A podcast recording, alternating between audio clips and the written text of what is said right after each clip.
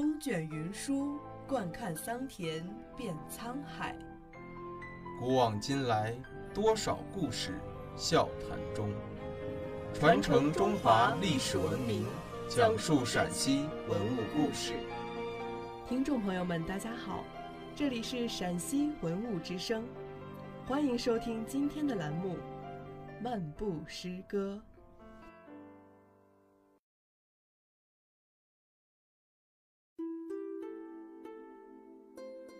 正月二十日，与潘郭二生出郊寻春，忽记去年是日同至女王城作诗，乃贺前韵。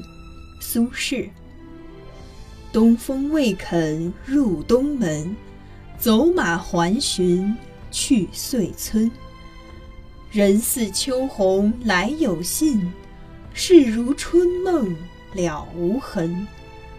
江城白酒三杯宴，野老苍颜一笑温。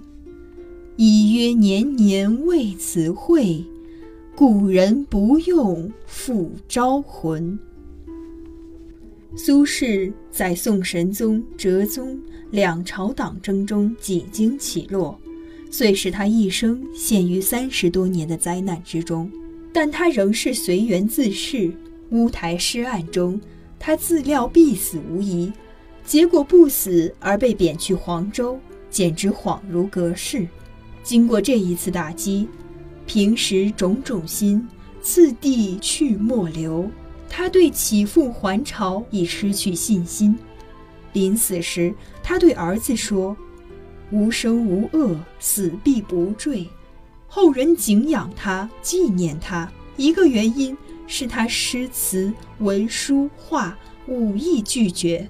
另一原因就是他有一腔正直忠厚的心肠，一种开阔旷达的襟怀。宋神宗元丰二年，苏轼四十四岁。由于他一直对王安石推行的新法持反对态度，在一些诗文中又对新法及因新法而显赫的新进做了讥讽。于是政敌便弹劾他，作为诗文诽谤朝政及中外臣僚，无所畏惮。八月十八日，苏轼在湖州被捕，押至汴京，在御史台狱中关押四个月后获释。这年十二月，苏轼被贬为检校水部员外郎、黄州团练副使，在州中安置，不得签署公文。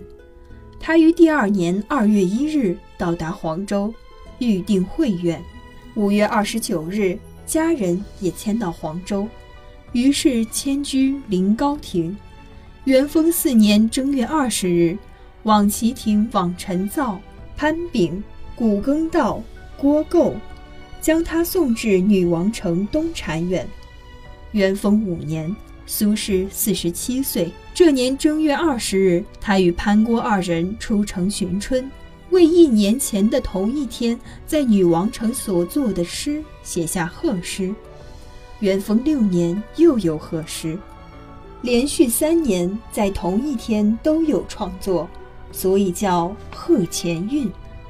女王城在黄州城东十五里。